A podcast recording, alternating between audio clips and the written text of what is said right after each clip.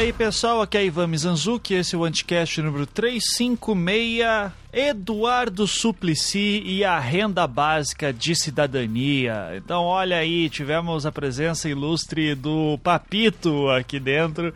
Uh, foi uma enorme honra, inclusive agradeço o Luciano lá do Dragões de Garagem que fez uh, a ponte e foi muito legal. E já deixo claro aqui o seguinte: o, o Suplicy roubou minha pauta, porque eu tinha feito toda uma série de. Eu tinha planejado uma série de perguntas para ele é, e eu prefiro deixar ele falar.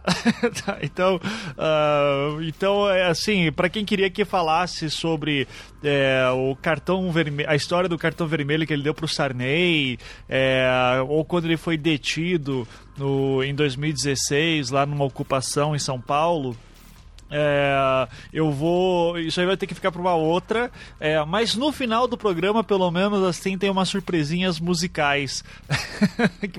Quem conhece o já deve imaginar o que vem por aí. Então foi muito legal. É, mas de qualquer maneira, ele deu uma verdadeira aula aqui sobre a renda básica de cidadania, que é um projeto que ele é autor uh, e que já foi aprovado e que tem questões muito interessantes que hoje estão sendo discutidas em outros países também bem e mostra o quanto o Suplicy é o cara que pensou à frente do seu tempo, né? E para quem não sabe, Eduardo Suplicy está agora concorrendo novamente ao Senado pelo estado de São Paulo e que é onde ele atuou por tantos anos aí ficou tão conhecido. Então, para quem não, só para avisar, né, é, aqui é uma entrevista que está sendo feita a um candidato ao Senado brasileiro. Uh, vamos lá, antes de começar o programa, então, é bom deixar alguns recadinhos também sobre a própria gravação, tá? É importante dizer que essa entrevista ela foi feita antes do Haddad é, se tornar o candidato pelo PT. Então, por isso que volta e meia o Suplicy fala, olha, do candidato à presidência que eu espero que seja o Lula, tal. Uh, ele fala isso várias vezes, então só para uh, ah, contextualizar no tempo. Uh, o Suplicy também estava se recuperando de um resfriado, então ele vai falar isso em algum momento também, por isso volta e meia ele dá uma tossida, assim, tal. Então, não se incomodem. É... Algum outro recadinho também é que é o seguinte: hoje, eu estou, eu estou lançando esse programa hoje, dia 20 de setembro de 2018. E nesta quinta-feira, é uma quinta-feira, né? Então, duh, uh, e essa, nessa quinta-feira, hoje à noite, às 21h30, tem debate dos presidenciáveis na TV Aparecida. Amanhã, sexta-feira, uh, às 23h59, ou seja, praticamente meia-noite de sexta para sábado, a gente vai fazer a nossa já tradicional live de debater os debates uh, no nosso canal do YouTube. Então, youtube.com barra anticastdesign. Uh, e essa live depois entra no feed do podcast, assim como a gente tem feito com todos os outros debates. É, dessa vez apenas, é, geralmente eu coloco logo em seguida, né? Mas dessa vez deve demorar alguns dias aí e tal. Eu provavelmente devo lançar até segunda-feira é, no feed, mas de qualquer maneira vai estar tá lá, não se preocupem, tá? Nem que demore um pouquinho. E o recado de sempre, seja patrão do Anticast, contribua com a quantia que você puder mensalmente para que a gente possa continuar fazendo o nosso trabalho. Então, a partir de R$ reais por mês, pelo Catarse, se você mora no Brasil. E se você mora fora do Brasil, você pode usar o Patreon e contribuir a partir de um dólar. Uh, ah, para saber mais sobre isso, é só entrar em anticast.com.br e tem um botão lá em cima escrito Seja Patrão. E quando você nos ajuda, a gente fica mais feliz, porque é graças à a, a, contribuição de vocês que mídia independente existe, né? Então eu espero que vocês possam nos ajudar aí com a quantia que puder, certo? E é isso, gente. Muito obrigado. Espero que gostem do programa. Fiquem agora com o papinho. Começando mais um Anticast, hoje temos a honra de entrevistar uma figura histórica uh, da política nacional, então o Papito Eduardo Suplicy. então, uh, Suplicy é uma honra tê-lo aqui uh, no nosso programa e eu queria já começar, gostaria que você começasse já falando sobre a questão, a história né, do seu programa, da sua proposta de renda básica, quando que ela começou e se quiser já poder falar um pouco do seu livro também, fique à vontade. Seja bem-vindo. Muito boa tarde. É uma satisfação falar com você, Ivan Mizanzuk, é assim que se pronuncia? Exatamente, Mizanzuk, está é, ótimo. Mizanzuk. É, e, e para o Anticast, é a primeira vez que eu faço entrevista para o Anticast e agradeço de estar me perguntando a respeito da proposta da renda básica de cidadania. Em verdade, eu, de, quando cheguei no Senado Federal, apresentei uma primeira proposta de garantia de renda mínima através de um imposto de renda negativo que chegou a ser aprovada por consenso em 16 de dezembro de 1991, mas do debate a respeito é que surgiram as proposições de garantia de renda mínima associadas às oportunidades de educação, ou também denominados Bolsa Escola, Bolsa Alimentação, Auxílio Gás, Cartão Alimentação, e a partir de outubro de 2003, o presidente Lula resolveu unificar e racionalizar esses quatro programas que eu citei naquilo que veio a ser o programa Bolsa Família. 3 milhões e meio de famílias estavam inscritas em dezembro de 2004, em dezembro de 2003, e foi crescendo, crescendo. Em julho de 2014 foi o pico, com 14 milhões 204 mil famílias beneficiadas, e nesses últimos dois anos vem decrescendo, agora está por volta de 13 milhões 770 mil reais. Ora, se trata de um programa que teve um, um efeito muito significativo na economia brasileira, contribuiu para a erradicação da pobreza extrema, da pobreza absoluta, ano a ano, desde 2003 até 2014, e, e também resultou numa diminuição dos índices de desigualdade, do coeficiente Gini de desigualdade. e um programa reconhecido internacionalmente, inclusive pelas Nações Unidas e, e outros, uh, e também em outros países, porque foram muitos os países que vieram estudar a proposta do programa Bolsa Família.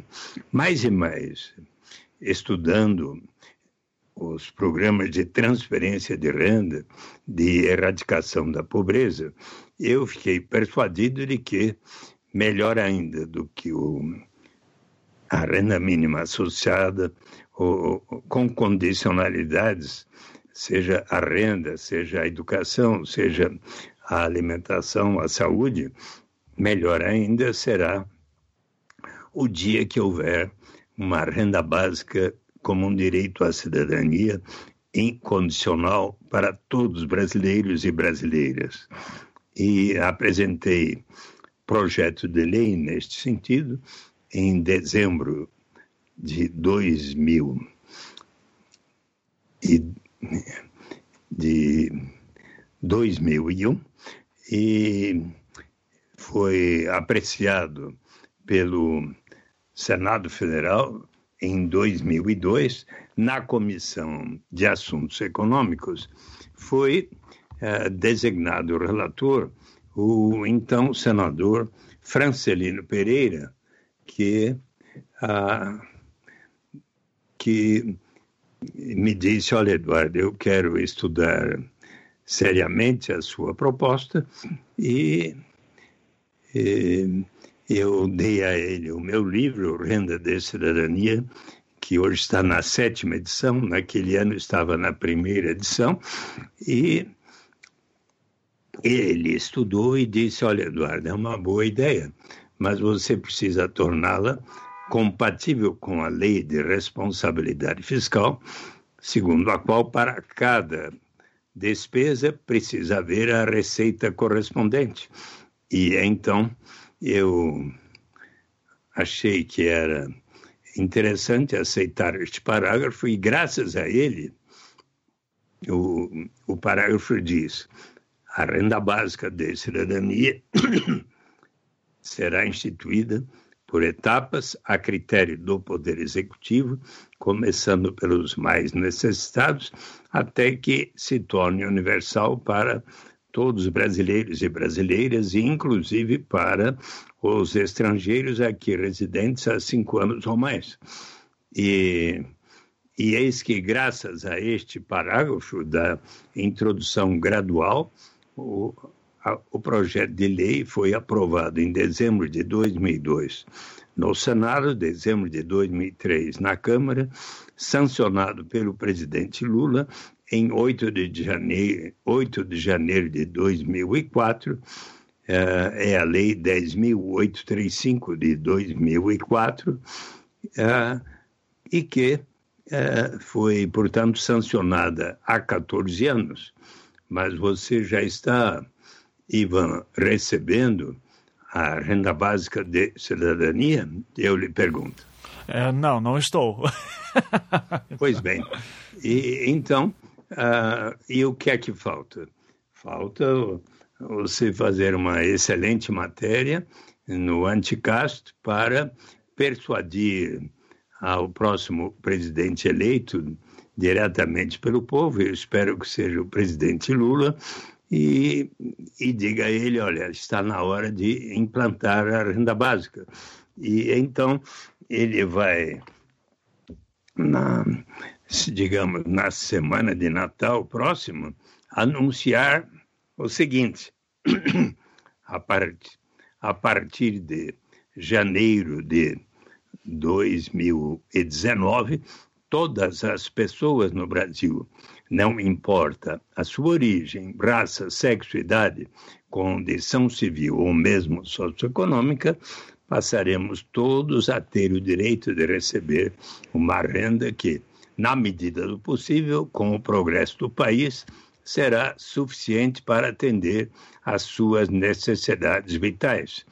Vamos começar com um valor uh, que seja melhor do que o Bolsa Família, ah, que vem pagando algo como 90 reais per capita por pessoa, é, por, por mês, e então vamos começar com o valor de 100 reais por mês, mas um dia será 200, um dia 500, um dia 1.000, mais e mais com o progresso da nação, a ninguém será negado até para o Pelé, para a Xuxa, para uh, os mais bem-sucedidos empresários brasileiros? Sim, só que, obviamente, os que temos mais iremos contribuir para que nós próprios e todos os demais venham a receber.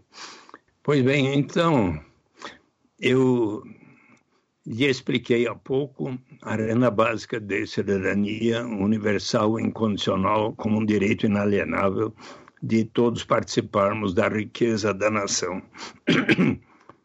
Vamos agora ver como funciona o programa Bolsa Família.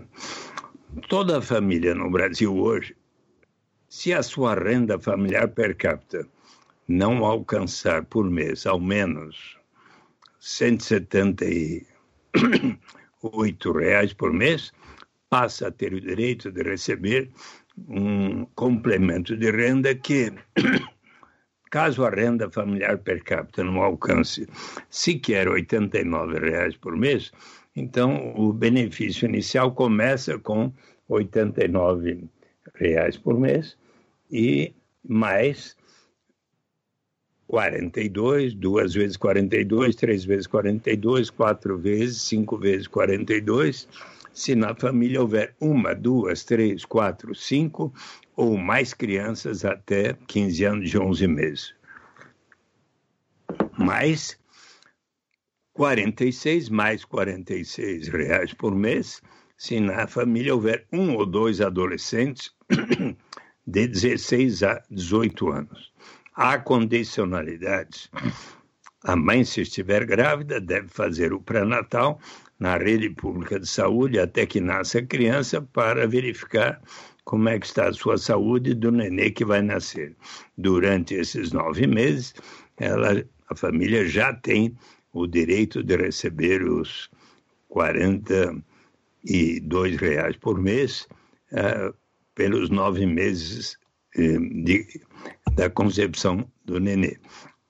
Mas uh, os pais devem levar as crianças de até seis anos de idade para a rede pública de saúde realizarem as respectivas vacinas de acordo com o calendário do Ministério da Saúde. As crianças de 7 a 15 anos e 11 meses precisam frequentar ao menos 85% das aulas nas escolas e os adolescentes, 16 a 18, pelo menos 75% das aulas nas escolas. Durante o seu segundo mandato, a presidenta Dilma instituiu o programa Brasil Carinhoso, que complementa o programa Bolsa Família e que diz: numa família que esteja dentro dos parâmetros que eu acabo de descrever, se somarmos a renda da família, isto é, do pai da mãe, de quem mais tiver renda, e com os benefícios do Bolsa Família que acabo de descrever, e dividirmos esta soma pelo número de pessoas na família, se não se alcançar num, pelo menos 89, 90 reais por mês, que seja, então o governo da União complementará o necessário para que se garanta pelo menos 89 reais per capita por pessoa. O que significa que caso ah, todos os brasileiros e brasileiras que estejam dentro daqueles parâmetros estejam sendo beneficiários do programa Bolsa Família, então nós temos hoje uma garantia de renda mínima da ordem de 89 reais per capita por mês. No, em 2011, a presidenta Dilma também lançou a busca ativa, uma conclamação aos governos estaduais, municipais, às entidades da sociedade civil, os sindicatos, as entidades patronais, nós cidadãos, se soubermos de alguma família que esteja dentro daqueles parâmetros e ainda não inscrita no programa Bolsa Família, é nosso dever avisar esse pai, essa mãe, você vai lá na Secretaria de Desenvolvimento e Assistência Social mais próxima da sua residência ou no CRAS, Centro de de referência de assistência social e se inscreva, porque você tem o direito de estar recebendo. Então, eu agora lhe pergunto: para explicar o programa Bolsa Família, eu precisei de uns quatro minutos, não foi? Sim, por aí.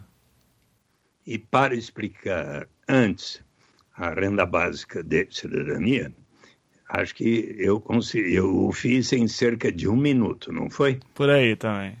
Você quer que eu repita? Não, ah, não. Eu vou te eu vou te emendar então uma coisa que deve estar passando pela cabeça de todo mundo e que eu acho que é relevante você falar, uh, que é a seguinte: Uh, um dos problemas que a gente já identificou uh, do que foi principalmente o segundo mandato da Dilma, né, e que daí gerou boa, uma parte aí da crise econômica que a gente vem passando até agora, foi o fato das isenções de impostos que ela fez, é, de, de, de, de, tributos né, que ela deixou de receber para. Uh, ah, a própria Dilma já falou, né, esperava que com isso aquecesse a economia, no fim das contas, uh, a indústria não voltou isso para a produção de empregos e isso gerou uma bolha ali para frente, uma bola de neve que uh, boa, a gente parou de arrecadar tanto e isso deu problema no Estado. Eu fico me perguntando daí, Suplicy, porque assim, essa é uma ideia que é super interessante, que você está me falando, que países super do, do mundo desenvolvido já estão pensando nessa renda universal, é, mas eu fico me perguntando de onde que vai vir o dinheiro para isso, ainda mais nesse momento, depois que a gente está vendo uma tendência de oh, desoneração de impostos e que a própria Dilma fez. Como é que você responde a essa provocação? É, a sua pergunta é muito relevante.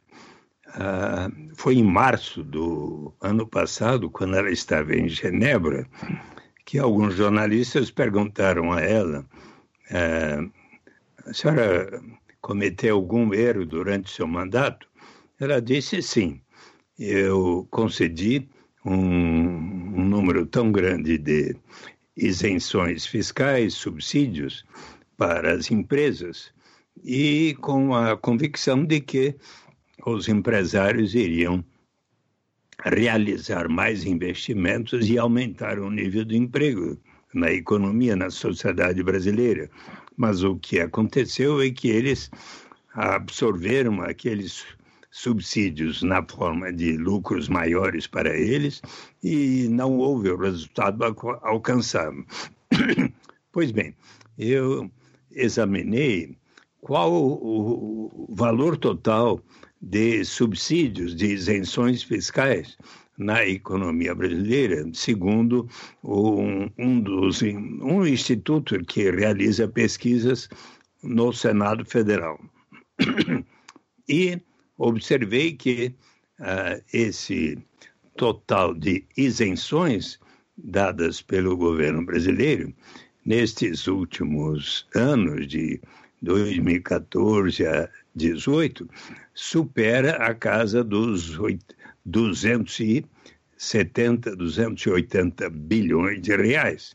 Ora, então, o programa Bolsa Família, que hoje beneficia quase um quarto dos 207, 208 milhões de brasileiros, uh, cerca de porque se multiplicarmos, digamos, 14 milhões de famílias vezes 4 vai dar algo próximo dos 50 milhões de habitantes, então o orçamento do Bolsa Família anualmente está em torno de 30 bilhões e garantindo uma renda mínima da ordem de 89 reais por pessoa, conforme eu observei.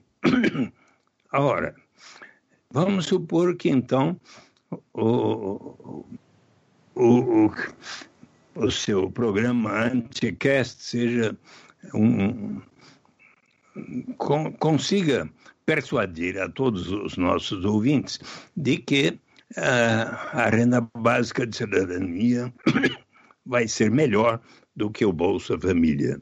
E, e os nossos ouvintes vão escrever uma carta ao presidente eleito em 7 de outubro. Espero que seja o Lula, até porque no seu programa está escrito que haverá a transição do programa Bolsa Família para a renda básica de cidadania. E aí, na semana do Natal, o presidente vai assim anunciar. A partir de janeiro de 2019, todas as pessoas no Brasil não me importa origem, raça, sexo, idade, condição civil ou socioeconômica, passaremos todos a ter o direito de receber uma renda que, de início, será modesta, mas pouco melhor do que o Bolsa Família, que garantia quase 90 reais per capita por pessoa. Então, vamos começar com um valor de 100 reais por pessoa mas um dia vai ser 200, um dia 500, um dia mil, mais e mais com o progresso da nação. Mas para isso eu olha, tenho que voltar, eu tenho que derrubar todas as isenções fiscais, voltar. É, essa é a minha pergunta, né? A gente tem que criar novos impostos. É, mas veja só, o, o Fábio está aqui recomendando que eu explique que eu andei um pouco com tosse esses últimos dias por causa da, do ritmo da campanha, mas já estou. Mas você, você tem direito de tossir o tempo inteiro se quiser, não fique preocupado com isso. é isso. Mas então, eu fiz o cálculo, vamos supor que pagando 100 reais por mês por pessoa, 1.200 reais por, em 12 meses por ano, vezes cerca de 208 milhões de brasileiros e brasileiras que somos hoje, vai dar 249 bilhões de reais, um valor bem maior do que o, o orçamento do Bolsa Família. Mas interessante que é um valor menor do que os subsídios pagos àquelas pessoas que têm maior riqueza, que são os empresários, os investidores, não é?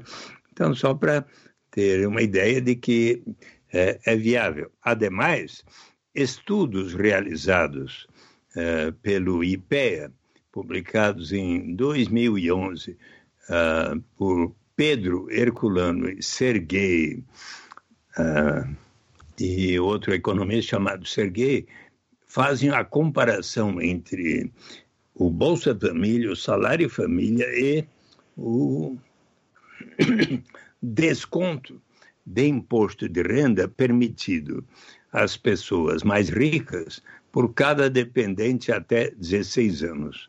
E eles observam que este último, esta última forma de transferência de renda eh, tem uma importância, um valor maior ainda por exemplo, do que o Bolsa Família e o Salário Família. E daí eles sugerem que uh, se some os três tipos de transferência de renda e se estabeleça um benefício infantil universal para todos os brasileiros e brasileiras até 16 anos de idade. Note que seria um passo na direção da instituição da renda básica de cidadania.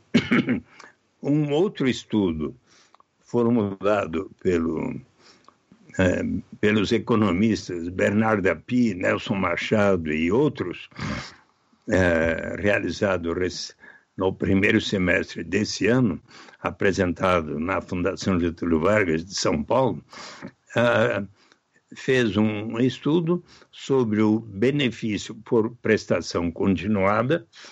É, você sabe que toda aquela família que não recebe ao menos um quarto de salário mínimo mensal e tiver uma pessoa idosa de 60 anos ou mais, ou uma pessoa com deficiência, então esta família tem o direito de receber um salário mínimo mensal. Pois bem, eh, estes economistas eh,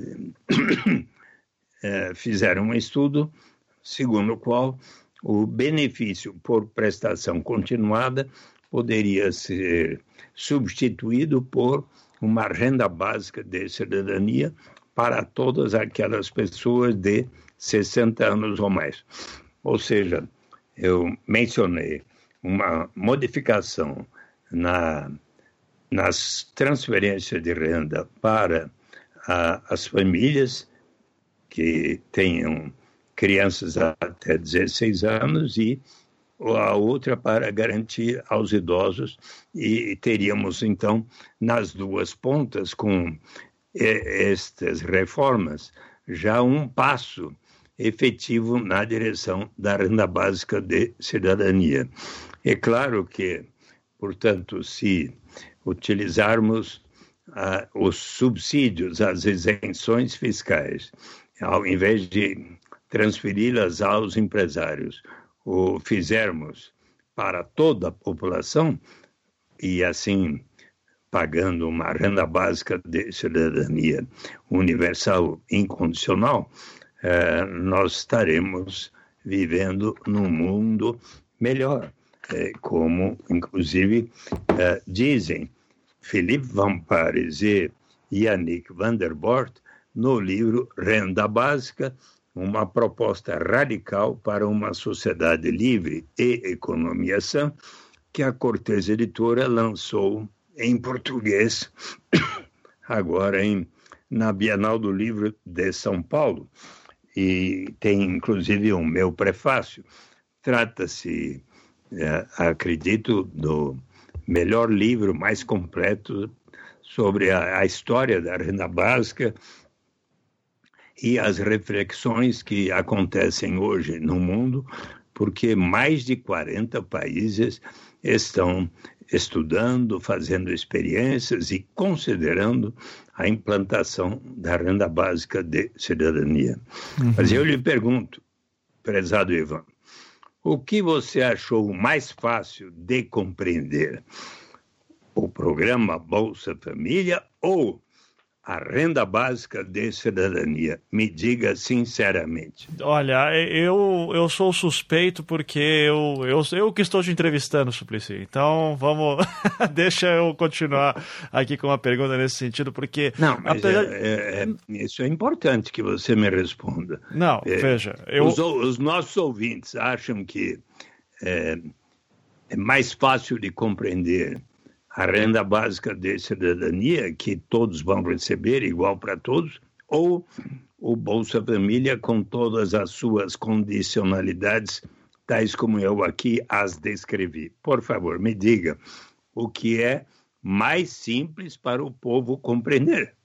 O que é mais simples vai ser. Mais fácil, mais, mais fácil de compreender. Sem, sem dúvida é a mais fácil ou, ou a, a, renda básica, mas eu, eu reforço a minha dúvida e eu vou transformar ela de outra maneira antes da gente uh, botar isso em prática, não é necessário fazer uma reforma fiscal no Brasil antes, especialmente no atual momento que vivemos? É, será que não é isso que impede que o próximo presidente, seja ele quem for, uh, permita dizer, oh, a partir de janeiro de 2019 isso vai estar funcionando?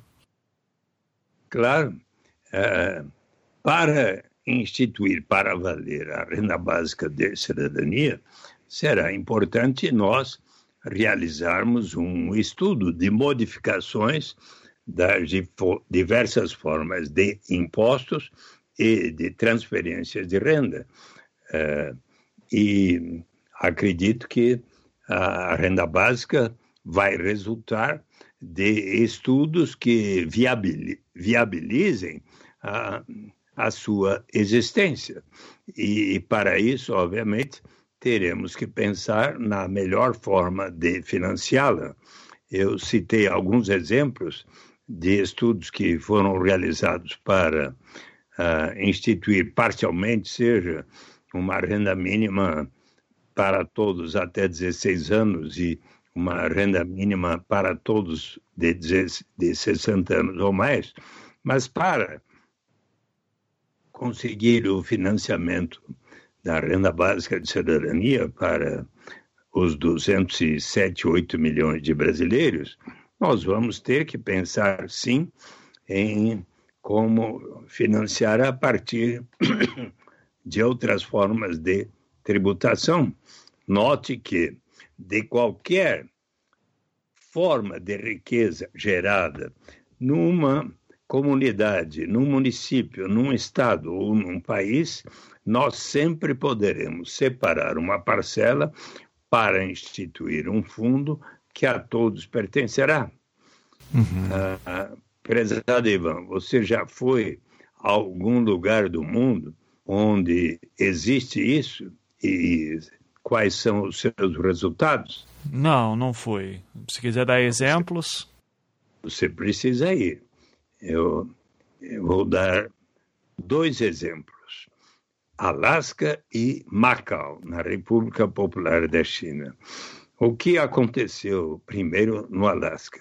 No início dos anos 60, o prefeito de uma pequena vila de pescadores observou que de lá saía uma grande riqueza na forma da pesca, mas boa parte da população ainda era pobre. Então ele disse: vamos criar um imposto de 3% sobre o valor da pesca para instituir um fundo que a todos pertencerá. Mais um imposto? Sou contra. Enorme resistência. Precisou cinco anos para persuadir a comunidade. Uma vez instituída, deu tão certo que aquele prefeito, Jay Hammond, foi eleito governador do estado do Alasca, que, ao final dos anos 60, na Baía de Prudhoe, ao norte do Alasca, encontrou enorme reserva petrolífera, tal como nós recentemente na camada pré-sal do Atlântico.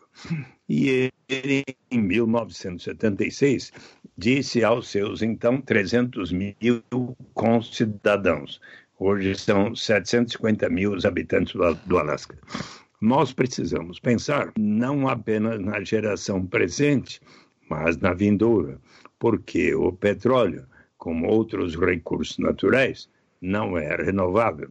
Vamos separar pelo menos 25% dos royalties decorrentes da exploração de recursos naturais para instituir um fundo que a todos pertencerá. E ele quis que todos debatessem e votassem. 76 mil disseram sim, 38 mil não. E então, aqueles 25% dos royalties, por alguns anos 50%, passaram a ser investidos no Fundo Permanente do Alasca, em US Bonds, títulos de renda fixa, ações de empresas do Alasca, contribuindo para diversificar a sua economia dos Estados Unidos, internacionais, inclusive do Bradesco, Itaú, Vale do Rio Doce, Petrobras, Banco do Brasil, o que significa que, e de 150 empresas brasileiras, o que significa que nós contribuímos para que isso exista lá, e ainda empreendimentos imobiliários. E o fundo passou de 1 bilhão de dólares no início dos anos 80 para hoje 65 bilhões de dólares. Vamos supor, então, que você estivesse residindo no Alasca há um ano ou mais. Única exigência.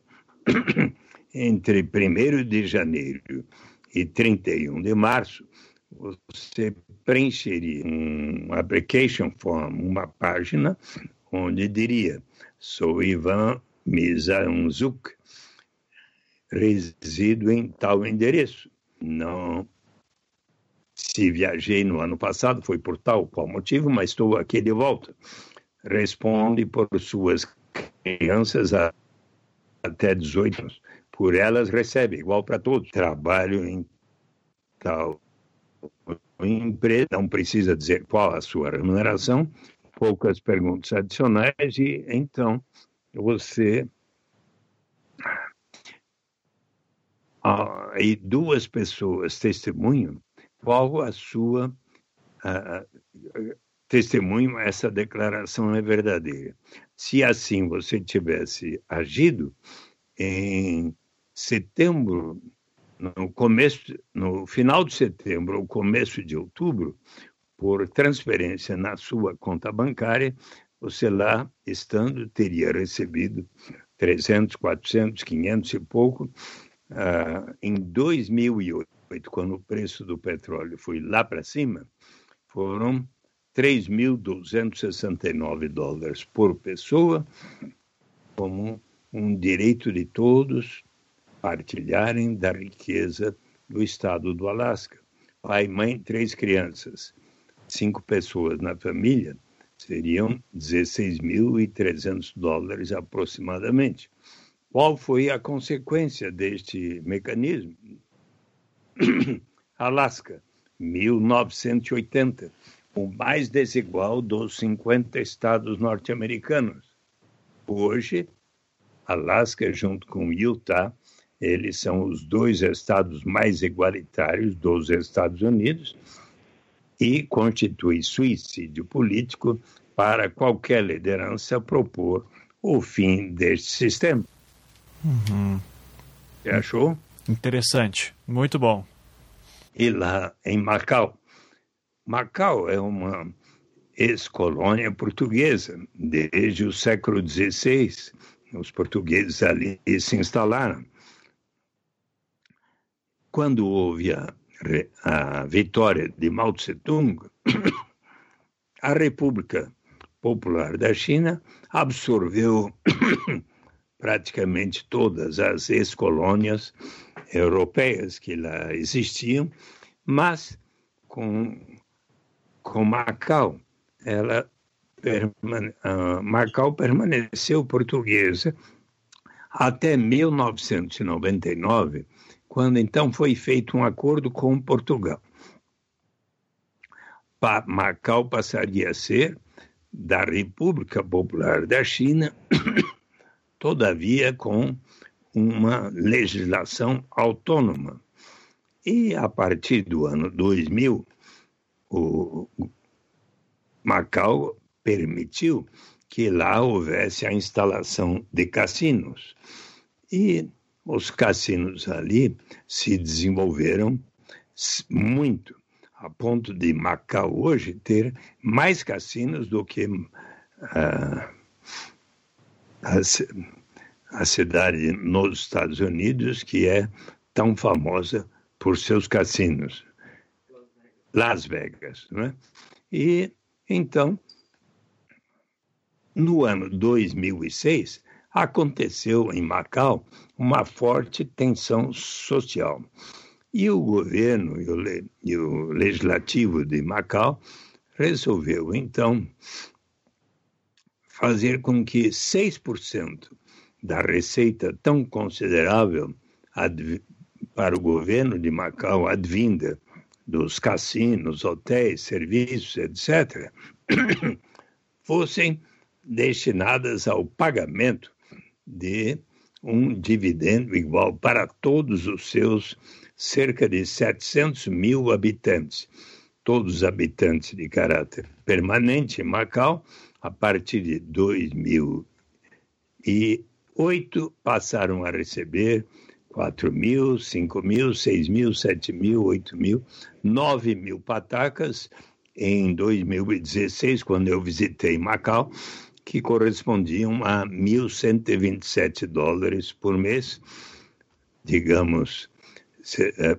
por ano, por ano, digamos, numa família pai, mãe, três crianças, dá quase 6 mil dólares por ano, o que corresponde a 500 dólares por mês, uma quantia bastante razoável.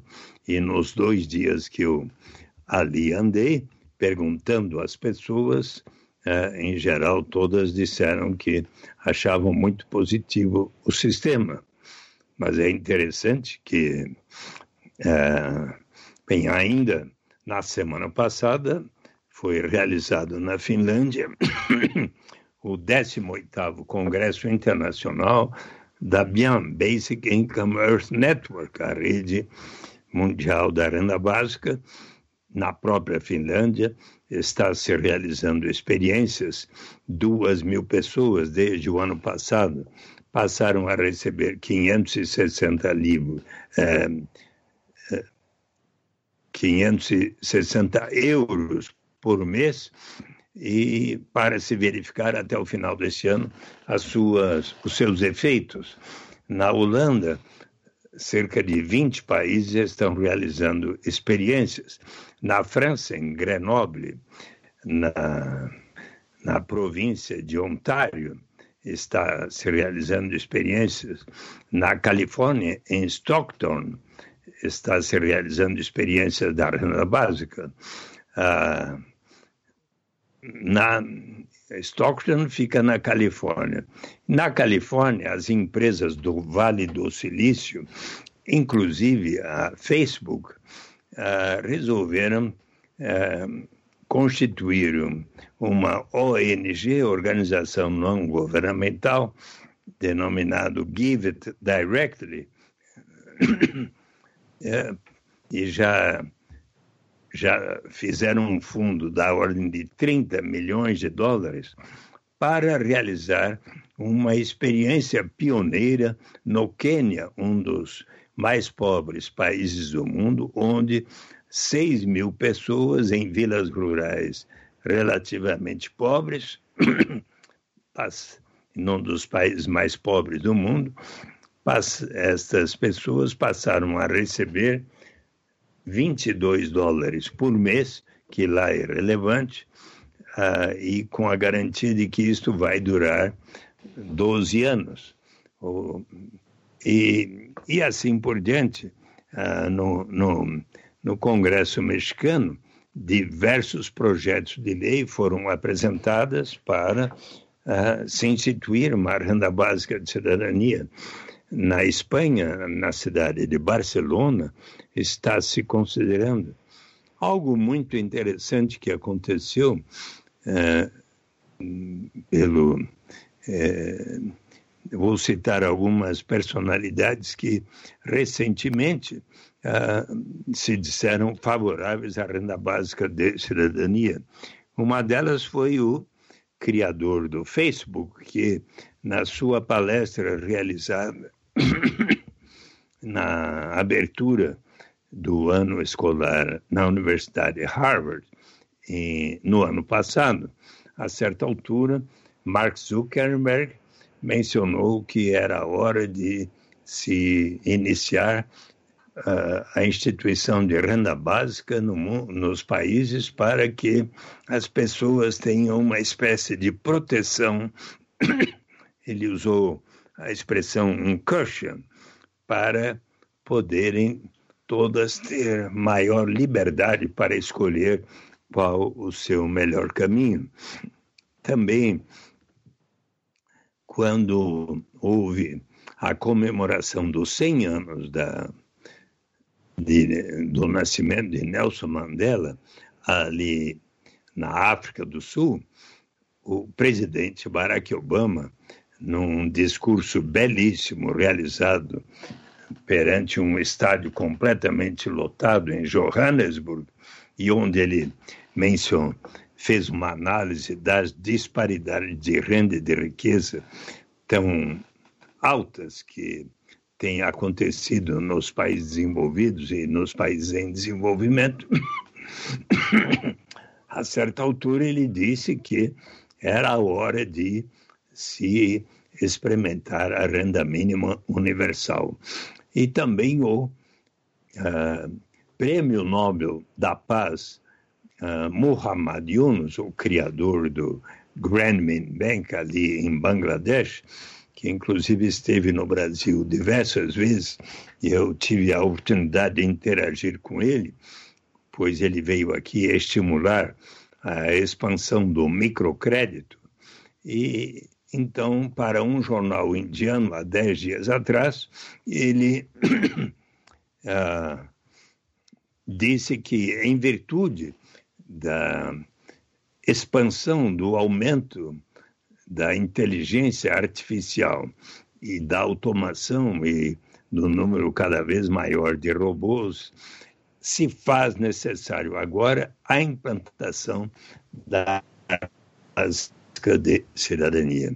E então, é, se você achar adequado, eu posso ainda uh, aqui expor por que a renda básica de cidadania tem tantas vantagens. Uh, Suplicy, antes disso, eu, eu queria. Acho que assim, os seus argumentos já estão super contundentes. O que eu estou mais curioso é saber assim, se é tão bom e isso já foi aprovado, por que, que ainda não entrou em vigor?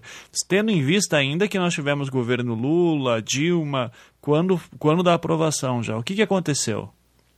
Bem, você sabe que era maio de 2013 e eu fui fazer uma palestra no Ministério da Fazenda, uh, na, na, Secretaria da Receita Federal, num grande auditório aqui em São Paulo. E era para servidores da Receita Federal e para professores da rede pública, cerca de 600 pessoas. E também o saudoso professor Paul Singer, que nos deixou alguns meses atrás, secretário da Economia Solidária, brilhante professor da, da USP, da PUC, e ele, na primeira parte da manhã, de oito e meia até as dez e pouco, falou a respeito da evolução da economia solidária, das cooperativas, no mundo e no Brasil. E quando ele encerrou a sua palestra, ele disse: agora vocês vão ouvir o professor Eduardo Matarazzo Suplicy, que é senador e autor da renda básica de cidadania, da lei a respeito e sobre a qual ele vai lhes falar. Quando o presidente Lula sancionou esta lei, eu pensei que ele iria criar um grupo de trabalho para estudar as etapas em direção à renda básica de cidadania. E quando ele falou isso, e, e ainda acrescentou, e eu fiquei com muita vontade de participar desse grupo. Quando ele falou isto, eu pensei comigo mesmo, vou escrever uma carta à presidenta Dilma para dialogar a respeito desta proposta. E escrevi 34 cartas à presidenta Dilma Rousseff, propondo que ela pudesse conversar e para justamente criar um grupo de trabalho para estudar as etapas na direção da instituição da renda básica.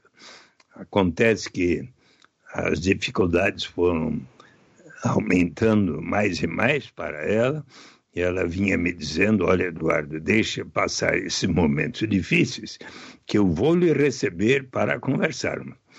Acontece que os momentos difíceis não terminaram. Ela acabou me recebendo dia 1 de junho de 2016, uh, no Palácio do Alvorada, já esperando a decisão do Senado Federal. Eu escrevi aos 81 senadores que, caso eu fosse ainda senador, não te, teria eu teria votado contrariamente ao impeachment, porque tenho a convicção de que ela não cometeu qualquer ato de é, de qualquer crime de responsabilidade, muito menos de enriquecimento ilícito. Mas o que me deixou contente é que uh, no, a Fundação Perseu Abramo resolveu constituir um grupo de trabalho em direção à renda básica de cidadania. E eu espero que eh, esse grupo de estudos poderá, até o, o início do próximo governo, eh, propor um, caminhos adequados de como implantar a renda básica de cidadania. Sim, mas vamos lá. Salvo engano, faz, isso foi aprovado já em 2005. Nós tivemos dois, dois governos. Dois, 2004. 2004. Então, nós tivemos dois governos Lula, um governo e meio da Dilma. É isso que eu estou tentando entender. O Lula não tinha interesse em botar isso em prática, teve tempo para colocar isso. O, o que, que impediu? Teve. Acho que a sua assessoria, eh, diante de tantas demandas, das mais diversas ordens de todos os lugares do país, ah, foram ah, colocando que seria um tanto difícil, embora ele tenha ah, sancionado a lei e feito um discurso muito belo no dia 8 de janeiro de 2004. E você sabe que neste dia da sanção da lei, uh, houve o, o, presidente Lula recebeu um, uma, uma mensagem daquele que, pelo menos, muitos consideram o, o maior economista do Brasil da história do Brasil. Qual é o, aquele economista que você considera o, o melhor, o maior de todos na história brasileira? Eu? É. Eu, eu não. Ah, eu. Olha, economia para mim é difícil, mas vai, se eu fosse chutar. Ah, eu não sei, Suplicy. Quem, quem que você se refere? Celso Furtado. Certo. No dia 8 de janeiro de 2004, de Paris, de, de Paris, onde ele se encontrava, porque lecionava na Sorbonne, ele escreveu o seguinte: Ao excelentíssimo senhor presidente Luiz Inácio Lula da Silva, nesse momento em que Vossa Excelência sanciona a Lei de Renda Básica da Cidadania, quero expressar-lhe minha convicção de que, com essa medida, nosso país coloca-se na vanguarda daqueles que lutam pela construção de uma sociedade mais solidária. Com frequência, o Brasil foi referido como um dos últimos países a abolir o trabalho escravo. Agora, com este ato, fruto do civismo e ampla visão social do senador Eduardo Matarazzo Suplicy, o Brasil será referido como o primeiro que institui um sistema de solidariedade tão abrangente e, ademais, aprovado pelos representantes do povo. Só que não é tão fácil, não é? Mas se você quiser saber de, das razões principais que me levam a ser novamente candidato ao Senado, é justamente porque eu tenho consciência de ter conseguido aprovar a lei que institui a renda básica de cidadania. E se eu for eleito senador em 7 de outubro próximo, eu terei as condições para influenciar fortemente o Poder Executivo e a nação brasileira a aplicar de vez aquilo que já é lei. Para isso, se faz necessário, se você me permite ainda, a explicar as vantagens da renda básica de cidadania, tá bom? Por favor. Primeira vantagem muito mais fácil de compreender, como há pouco chegamos a essa conclusão. Segundo, eliminamos inteiramente a burocracia envolvida em se ter que saber quanto cada um ganha no mercado formal ou informal, seja na carteira de trabalho assinada, seja em qualquer atividade que façamos.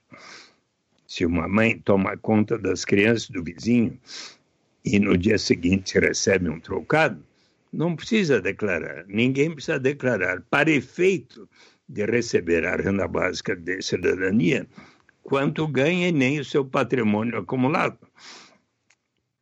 Também eliminamos qualquer estigma ou sentimento de vergonha da pessoa precisar dizer eu só recebo tanto e por isso mereço tal complemento eliminamos também o chamado fenômeno da dependência, que acontece quando se tem um sistema que diz quem não recebe até certo patamar tem o direito de receber tal complemento.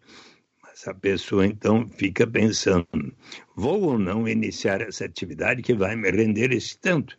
Mas se eu iniciá-la receber esse tanto, e daí vem o governo e me retira o que eu estava recebendo naquele programa, eu talvez desista e entro na armadilha da pobreza ou do desemprego. Mas se todos iniciarmos da renda básica em diante, sempre haverá o estímulo ao progresso. Ah, mas será que não vai haver um estímulo à ociosidade? O que vamos fazer com aquelas pessoas que têm uma tendência à vagabundagem. Pensemos um pouco em nós, seres humanos. Todos nós amamos fazer uma série de atividades, mesmo sem remuneração no mercado. As mães, quando estão amamentando seus nenês, qualquer hora do dia, da noite, da madrugada. Nós, pais e mães, quando estamos cuidando da alimentação, desenvolvimento, educação de nossos filhos e filhas, quando nossos pais e avós são mais idosos, precisam da nossa atenção, ali estamos, nas igrejas de todas as denominações, nas associações de bairros, nos centros e diretórios acadêmicos, quantos de nós não estamos realizando inúmeras ações porque nos sentimos úteis? Quando os grandes pintores da história da humanidade, Vincent van Gogh, Amedeo Modigliani, pintaram as suas obras, saíam pelas ruas para tentar vendê-las, mal conseguiram encontrar a sua sobrevivência. Ambos ficaram doentes, morreram precocemente. Hoje as suas obras são vendidas por milhões de dólares. A Constituição brasileira assegura o direito à propriedade privada, o que significa que aquela pessoa que detém a propriedade de uma fábrica, de uma fazenda, de um hotel, de um restaurante, de um banco, de propriedades imobiliárias, de títulos financeiros, esta pessoa tem o direito de receber os rendimentos do capital na forma de lucros, juros, aluguéis. E eu lhe pergunto, será que uma, diz a nossa Constituição que para uma pessoa receber lucros, juros e aluguéis de seus bens, ela precisa necessariamente comprovar que esteja trabalhando? Que suas crianças e adolescentes estejam indo à escola? Não.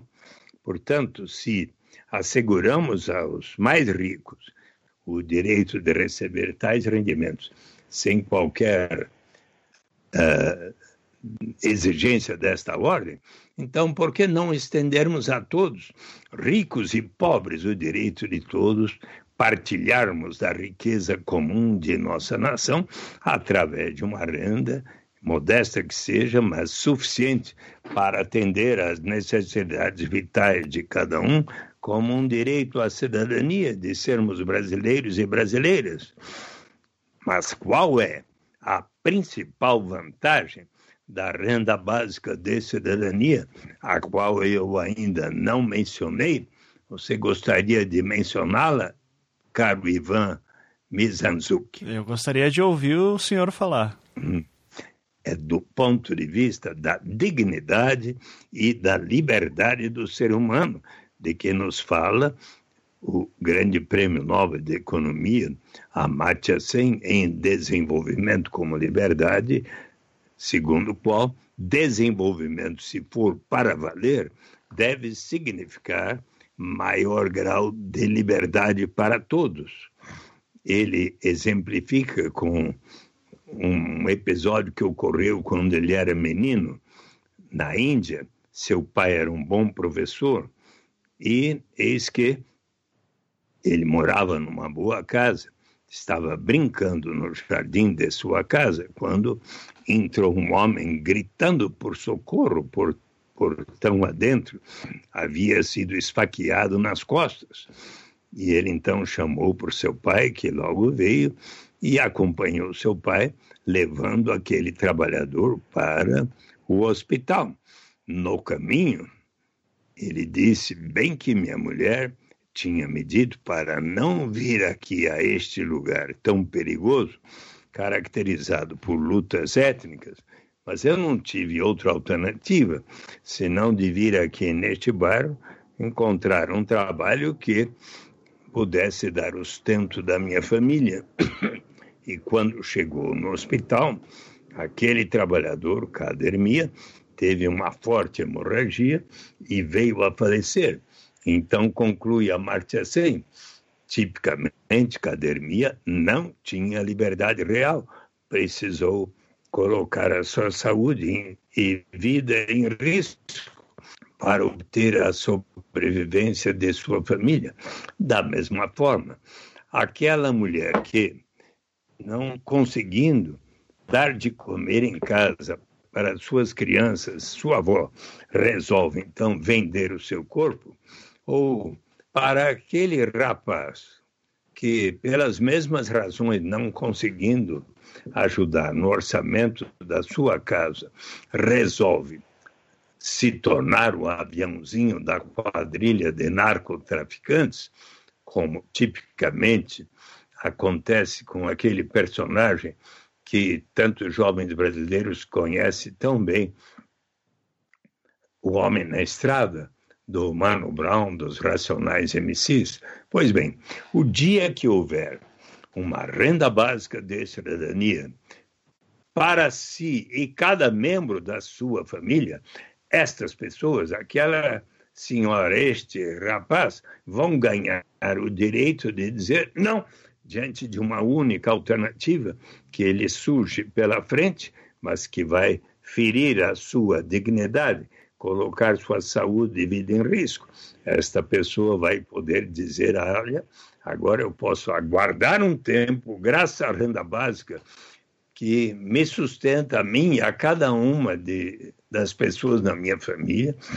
Poderei, quem sabe, fazer um curso aqui na minha cidade, numa instituição, até que surja uma oportunidade mais de acordo com a minha vocação, minha vontade. É neste sentido, pois, que a renda básica de cidadania vai elevar o grau de dignidade e liberdade para todos. Então, deixa eu te fazer uma última pergunta de questão uh, até de bastidores. Uh, em algum momento o senhor teve uma conversa em particular, depois de tudo que passou, com Lula ou Dilma, é, talvez com uma certa mágoa, perguntando: olha, poxa, bem que podiam ter colocado em prática a lei que já foi aprovada?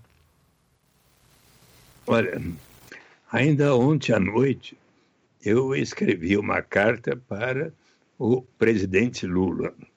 E nesta carta eu primeiro expresso a minha solidariedade a ele, a minha expectativa de que possa, possam os ministros do Supremo Tribunal Federal lhe dar a oportunidade de ele esclarecer completamente como é que ele não cometeu qualquer crime, muito menos de enriquecimento ilícito, como ele, ele tem dito a nós, e que ele possa, então, ah, ter um julgamento mais justo e ser inocentado e ser candidato a presidente, como a maioria do, como todas as pesquisas de opinião eh, têm mostrado, ele tem hoje mais votos do que qualquer adversário, tanto no primeiro turno quanto no segundo turno, em qualquer das pesquisas de opinião. e, e também eu falo da minha vontade de visitá-lo. Eu estou no aguardo, porque a cada semana ele pode receber, além dos seus familiares e dos seus advogados, apenas dois amigos por semana. E então eu conversei com o Marco Aurélio, do Instituto Lula, que me diz que eu estou na lista das pessoas que poderá uh, visitá-lo em breve.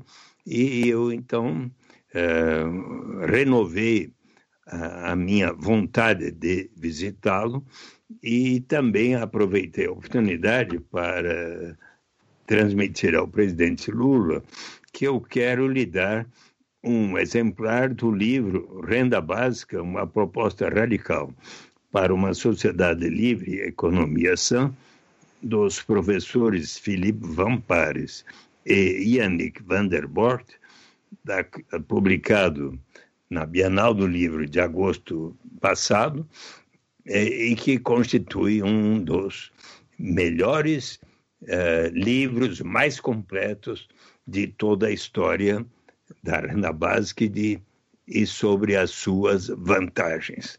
E na oportunidade, então, bom, eu vou comentar que, felizmente, o, o grupo de trabalho coordenado pelo Fernando Haddad, hoje nosso candidato a vice-presidente, que tem, dentre outros, a colaboração de do Renato Simões e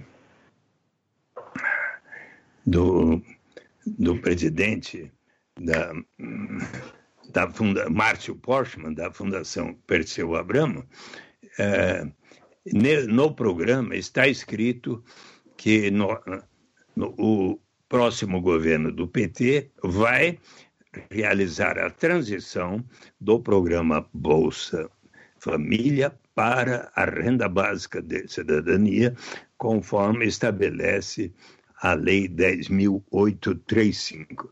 Mas, prezado Ivan, é interessante observar que uh, Marina Silva e Eduardo Jorge também colocaram no seu programa a instituição da renda básica de cidadania. O coordenador econômico, professor Pércio Arida, da campanha de Geraldo Alckmin, na, numa entrevista há um mês e meio no Valor Econômico, defendeu a renda mínima universal, dizendo que se tratava de uma proposta de um economista clássico, John Stuart Mill, o mesmo que também defendia o voto das mulheres, e isto é verdade. Uh, a renda básica de cidadania é defendida por economistas, filósofos, no mais largo espectro do pensamento. Uh, e o, o, outra, o próprio. Ah, e o candidato Ciro Gomes, recentemente, em entrevista a uma emissora de televisão, também defendeu a renda básica de cidadania, e ele conhece bem este conceito. E o próprio Jair Bolsonaro, há cerca de dez dias, mencionou que, se eleito, ele quer dar, a, proporcionar a cada família brasileira uma renda mínima. E, porque, e menciona que isso é uma proposta de um economista eh, liberal, o Milton Friedman.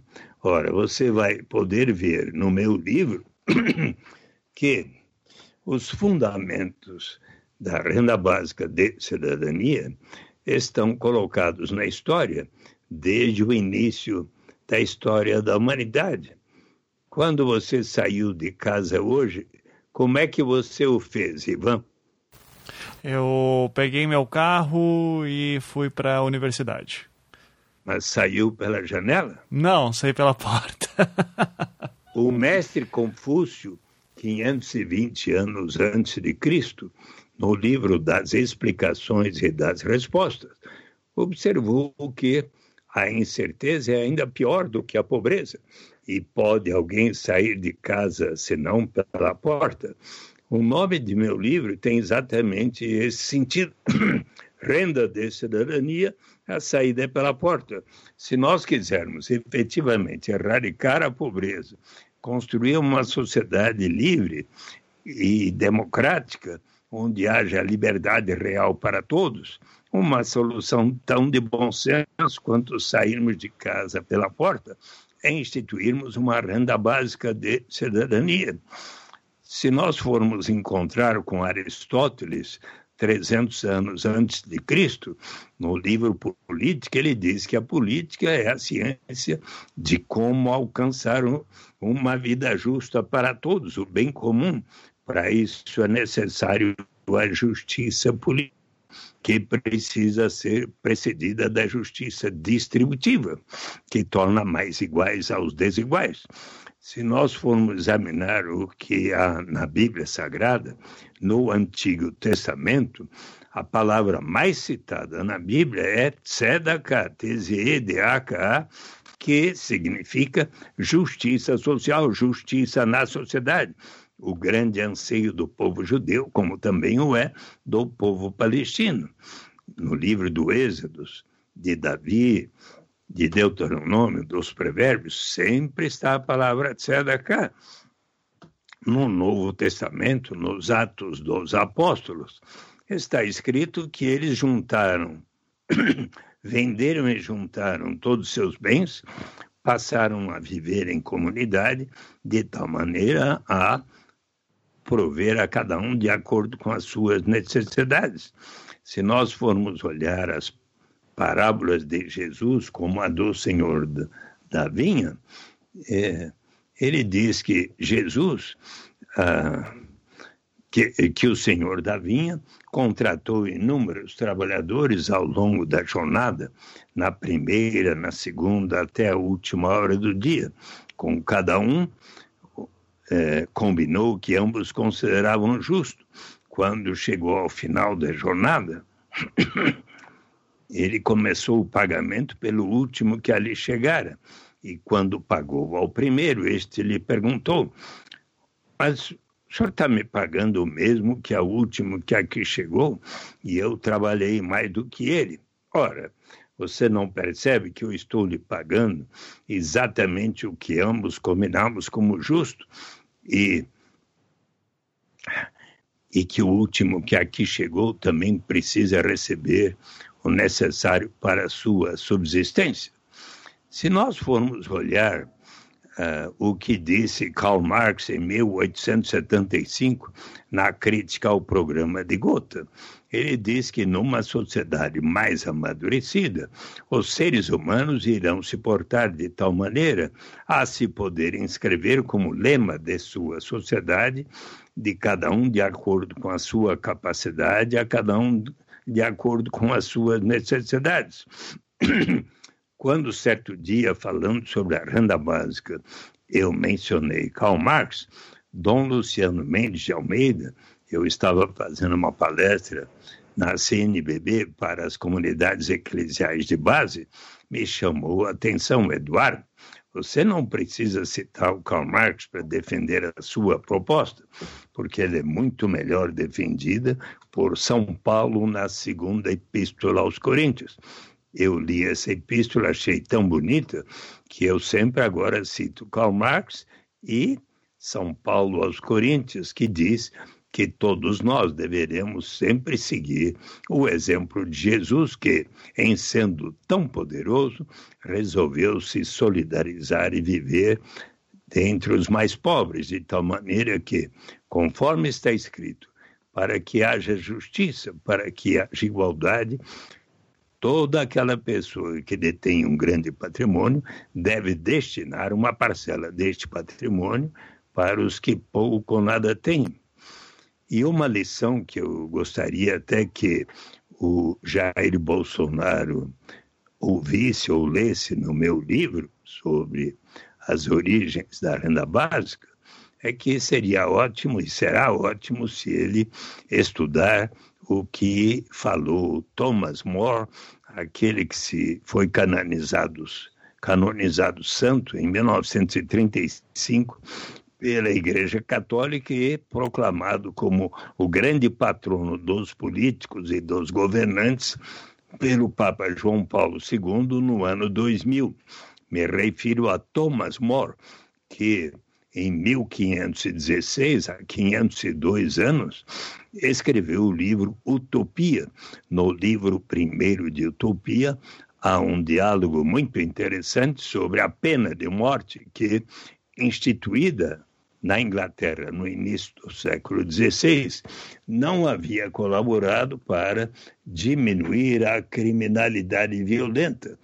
E, e eles estavam, um cardeal, um outro amigo de Thomas More, e o viajante português Rafael Itlodeu, que então diz o seguinte, muito mais eficaz do que infligir estes castigos horríveis a quem não tem outra alternativa senão de primeiro tornar-se um ladrão para daí ser transformado em cadáver é você assegurar a sobrevivência das pessoas, o que levou um amigo de Thomas More, Juan Luiz Vives, em 1526, a escrever para o prefeito da cidade flamenga de Bruges em 1526, onde, pela primeira vez, em um tratado de subvenção aos pobres, propõe a sobrevivência de todos os habitantes de Bruges. E se você quiser, eu posso ficar falando mais uma ou duas horas. Ah, sobre... eu tô percebendo, seu Suplicy, porque ó, é uma delícia ouvir o senhor falar. Eu, eu, por mim, já gostei que o senhor é muito culpado e também não quero tomar muito tempo.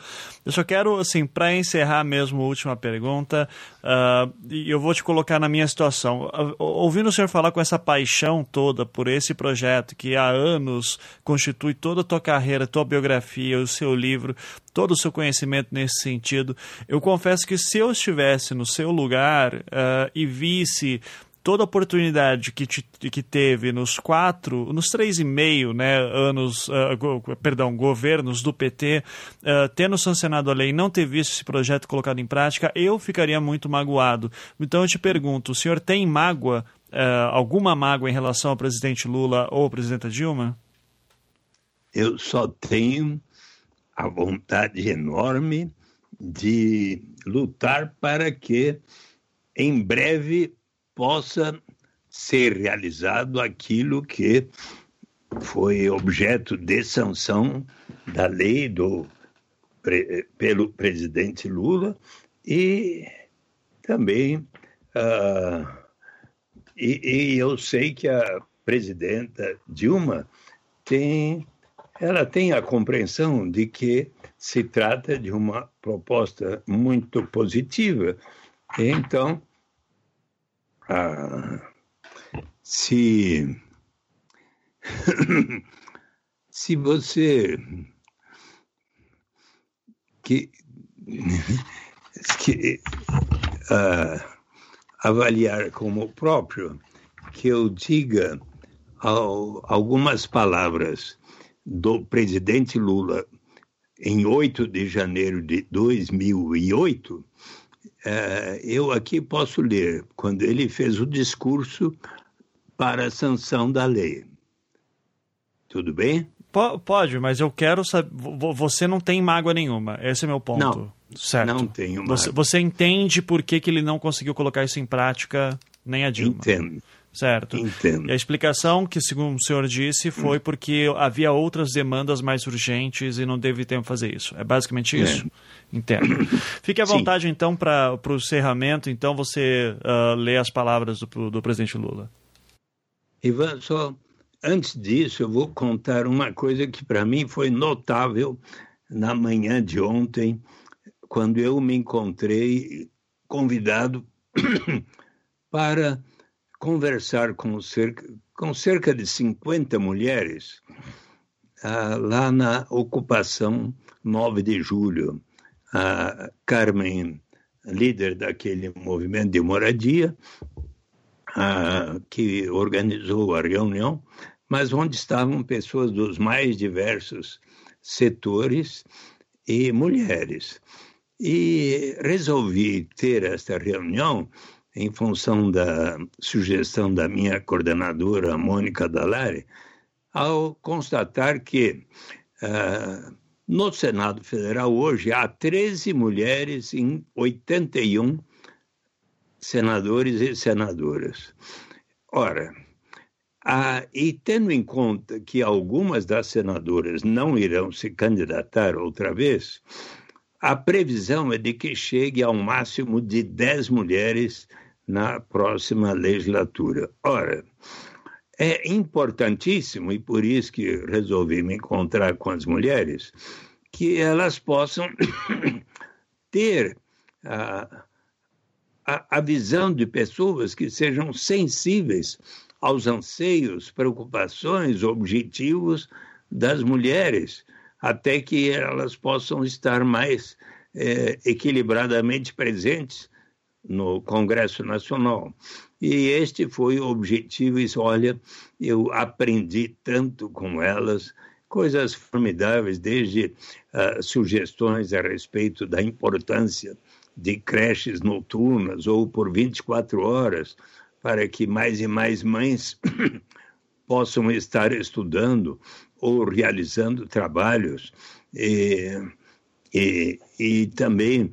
Uh, por exemplo, a Tata Amaral, que mencionou, olha, o número de uh, diretores e responsáveis por uh, filmes no Brasil, nos filmes brasileiros, só 20% são mulheres. Então, tantas vezes nas histórias de, de, dos filmes e tudo, o que prevalece é uma visão masculina é, sobre o próprio papel da mulher na sociedade e outras que falaram das dificuldades que estão vendo pelo aumento de famílias e pessoas em situação de rua em São Paulo, porque nos últimos dois anos aumentou, e assim por diante. Então, eu quero dizer que eu tive um momento de aprendizado formidável com as mulheres que resolveram me convidar para este encontro ontem. Maravilha. E agora, então, o, o início do discurso do presidente Lula por ocasião da, do dia em que ele sancionou a lei que institui a renda básica de cidadania. Meu querido companheiro, senador da República Eduardo Suplicy, minha querida companheira Marisa, meu companheiro José Dirceu, minha querida dona Filomena, mãe do senador Eduardo, foi a última vez que ela foi a Brasília. Ela faleceu com 105 anos em dezembro de 2013. Minha querida prefeita de São Paulo, Marta, meus amigos e minhas amigas, professor Felipe Vampares, justamente a maior autoridade sobre o tema que foi convidado para estar presente na semana, no dia da sanção, ministros aqui presentes, senadores, deputados e pessoas que dedicaram parte da sua vida na luta ou dedicam ainda parte da sua vida na luta por justiça social. Quero dizer ao companheiro Suplicy que essa lei aprovada, não como sonhou o companheiro Suplicy no seu projeto embrionário, mas aprovada em conformidade com a consciência dos deputados e dos senadores que a votaram e, sobretudo, levando em conta a realidade econômica do nosso país, demonstra mais uma vez o grau de maturidade a que o nosso país chegou. Mas eu penso que ninguém neste país tem mais méritos do que a sua ousadia, a sua teimosia para transformar a ideia num projeto de lei aprovado e sancionado agora. Se metade da classe política brasileira ou metade da sociedade brasileira tivesse a persistência que você tem, certamente nós já teríamos mudado o país rapidamente.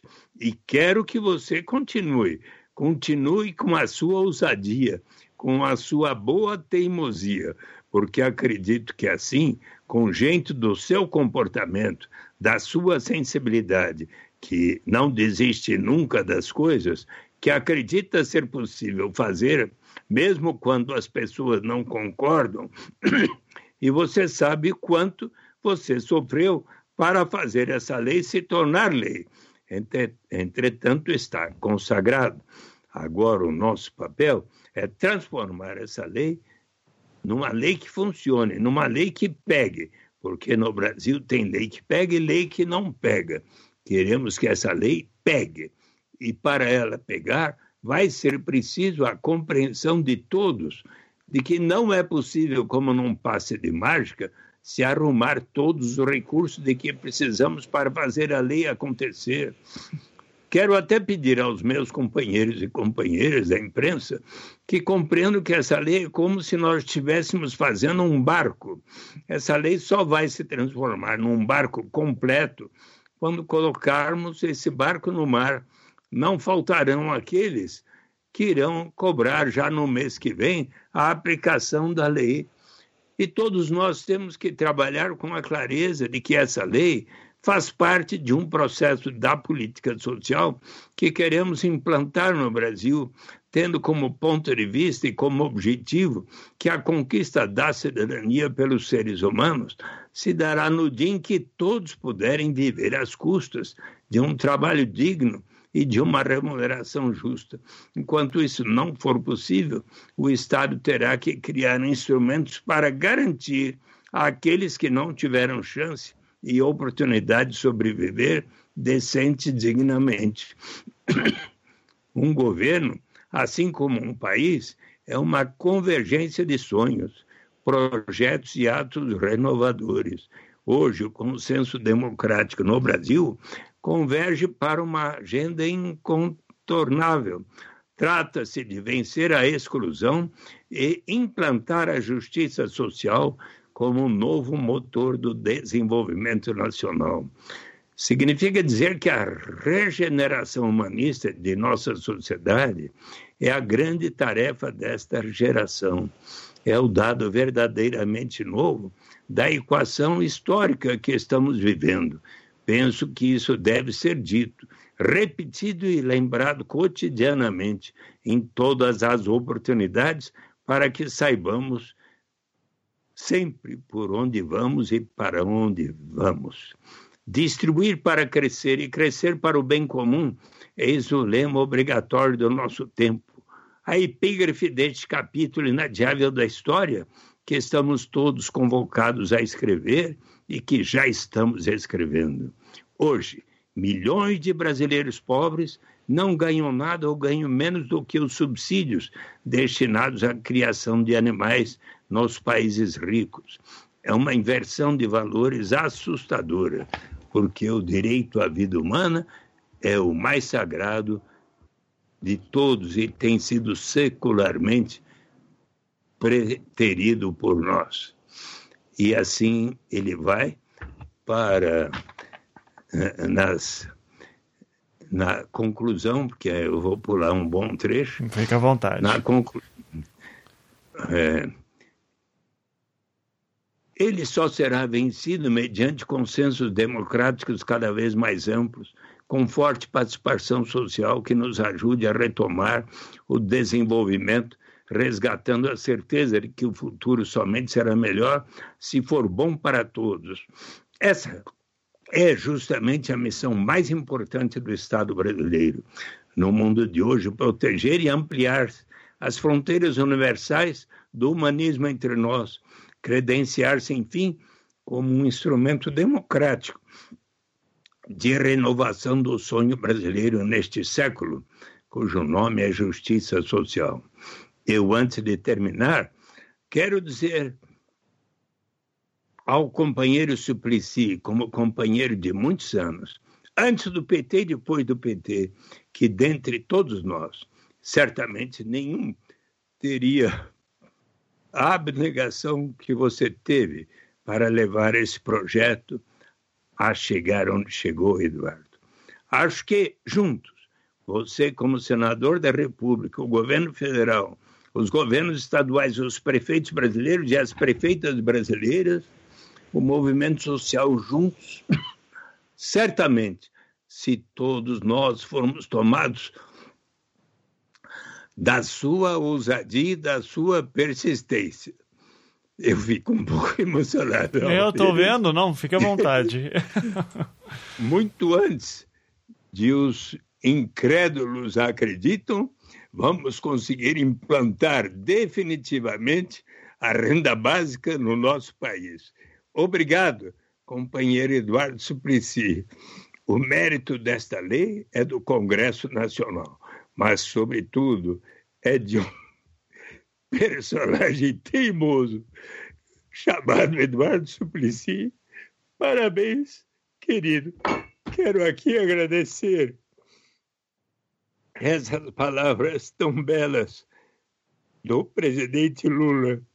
Espero logo poder visitá-lo. Muito obrigado, Ivan Mizanzuk, pela oportunidade de lhe dar essa entrevista e agora vou aqui autografar o meu livro para você. Sabe que já está. Aqui é a sétima edição, mas está sendo esgotada. Até o fim do ano, eu vou escrever o prefácio da oitava edição. Que maravilha! Mas uh, vou colocar nas mãos do Luciano, o, o livro autografado para você. Tá bom, Ivan? Suplicy, é uma honra poder conversar com o senhor. A sua história é uma das mais impressionantes da, da política nacional.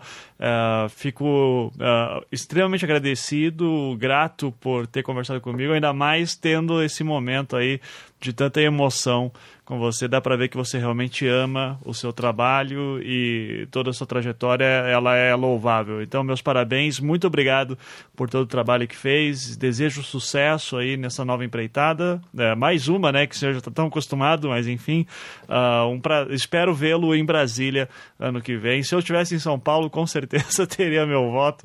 Uh, e espero no futuro ter um papo com você, um novo papo contigo para falar de história, outras histórias, né? queria muito ver sobre Racionais, o cartão vermelho que você deu pro Sarney, todas as histórias clássicas aí, você já cansou de falar, mas que eu gosto tanto de, de reouvir. Então, mas fica para uma próxima oportunidade. Por hoje, agradeço a aula que nos deu aí e torço sucesso no futuro. Se quiser dar um último recado para os ouvintes, fique à vontade. Bem, como você mencionou, uh, bom, primeiro eu gostaria de informar que aquelas pessoas que queiram uh, consultar as redes sociais Eduardo Suplicy podem fazê-lo. E, isso, inclusive para assistir, ouvir a entrevista agora, que, por, porque o, o Fábio Alves está dizendo que vai providenciar de ser inserida na rede social a nossa conversa. E sobre o, o, você mencionou o Mano Brown, de quem eu sou muito amigo. Eu, inclusive, tenho no meu livro, e, e cito como exemplo daquele rapaz, como mencionei, que não tem outra alternativa e se torna um personagem, um exemplo daqui, do, de uma das canções de rap mais uh, conhecidas no Brasil inteiro e cantadas tantas vezes aqui.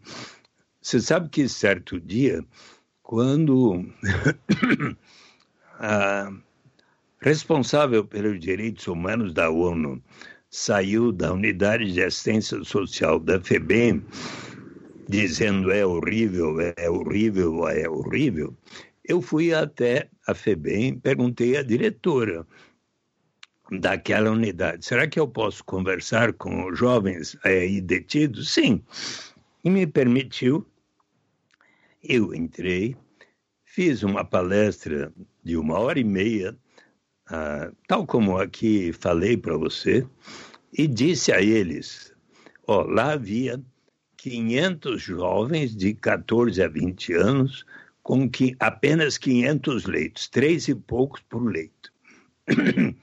E eu então disse a eles: olha, eu tenho a convicção de, quando, se, de que se já estivesse em vigor a renda básica de cidadania para todos, muito provavelmente vocês não teriam cometido os delitos que os fazem estar aqui dentro.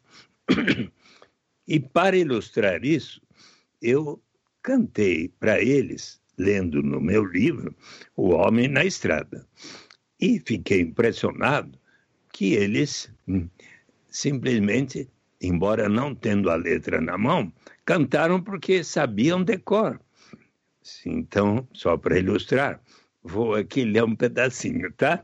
Claro. O homem na estrada recomeça a sua vida, a sua finalidade, a sua liberdade, que foi perdida, subtraída e quer provar a si mesmo que realmente mudou, que se recuperou e quer viver em paz, não olhar para trás, dizer ao crime nunca mais, pois sua infância não foi, não foi um mar de rosa, não. Na FEBEM, lembranças dolorosas, então. Sem ganhar dinheiro, ficar rico, enfim. Muitos morreram, sim, sonhando alto assim. Me digam quem é feliz, quem não se desespera, vendo nascer seu filho no berço da miséria um lugar onde só tinha como atração o bar e o candomblé para se tomar a benção. Esse é o palco da história que por mim será contada. O homem na estrada, equilibrado num barraco incômodo, mal acabado e sujo, porém seu único lar, seu bem e seu. E seu refúgio um cheiro horrível de esgoto no quintal. Por cima ou por baixo, se chover, será fatal. Um pedaço do inferno, aqui é onde eu estou. Já passando para a última estrofe, vamos lá, pulando um pedaço. É madrugada, parece estar tudo normal, mas esse homem desperta pressentindo o mal. Muito cachorro latindo. Au, au! Ele acorda ouvindo barulho de carro e passos no quintal. A vizinhança está calada e insegura, premeditando o final que já conhecem bem. Na madrugada da favela não existem leis, talvez a lei do silêncio, a lei do cão, talvez. Vão invadir o seu barraco. É a polícia. Vieram para arregaçar, cheio de ódio e malícia. Filhos da puta, comedores de carniça, já deram minha sentença e eu nem estava na treta. Não são poucos e já vieram muito loucos. Matar na crocodilagem, não vão perder viagem. 15 caras lá fora, diversos calibres, eu apenas com uma 13 tiros automática. Sou eu mesmo e eu, meu Deus, e o meu orixá. No primeiro barulho, eu vou atirar. Se eles me pegam, meu filho fica sem ninguém. E o que eles querem? Mais um pretinho na FEBEM. Sem ganhar dinheiro, ficar rico, enfim. A gente sonha a vida inteira e só acorda no fim. Minha verdade foi outra, não dá mais tempo para nada. Pá, pá, pá. Homem mulato aparentando entre 25 e 30 anos, é encontrado morto na estrada do Mboi Mirim sem número. Tudo indica ter sido acerto de contas entre quadrilhas rivais. Segundo a polícia, a vítima tinha vasta ficha criminal. Assim termina de Mano Brown, o Homem na Estrada, dos Racionais MCs. Fantástico, fantástico. E, e, e novamente, uh, fico muita, com muita vontade de conversar com você só sobre isso mas já temos uma hora e meia de entrevista aqui. O senhor tem mais coisa para fazer também. Agradeço muito pela aula. Emocionante ouvi-lo, tanta coisa e a história aqui falando para mim diretamente e ainda mais citando Racionais no final. Então, parabéns mesmo. Muito obrigado, viu, Suplicy? Ivan, quando. Olha, eu encaminhei para os nossos parlamentares no Congresso Nacional uma proposta que, se eu fosse senador hoje, estaria lá expressando. Que os parlamentos de toda a América, de, das, do Canadá até a Argentina, nos três continentes americanos, e os governos venham a dizer ao presidente Donald Trump não construa esse muro que vai separar os Estados Unidos do México e de toda a América Latina.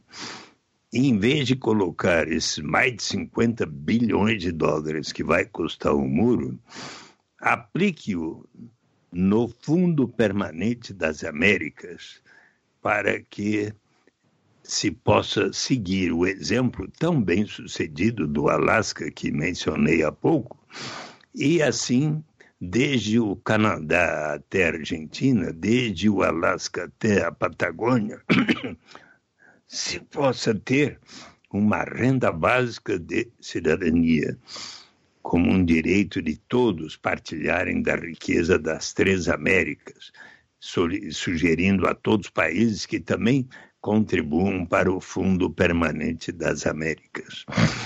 O dia que, em cada um dos países do mundo e nos continentes, na União Europeia, na Ásia, eh, Israel e Palestina, e Síria, Iraque e todos os países do Oriente Médio, na, na Coreia, na República Popular da China, Coreia do Sul e do Norte, o dia que houver uma renda básica de cidadania para todos em cada ponto do planeta Terra, nós estaremos mais próximos de poder cantar com muito maior alegria aquela canção tão bela que os povos do mundo saíram às ruas para pedir que se acabasse com as guerras do Vietnã e do Iraque. Eu me refiro à canção de Bob Dylan,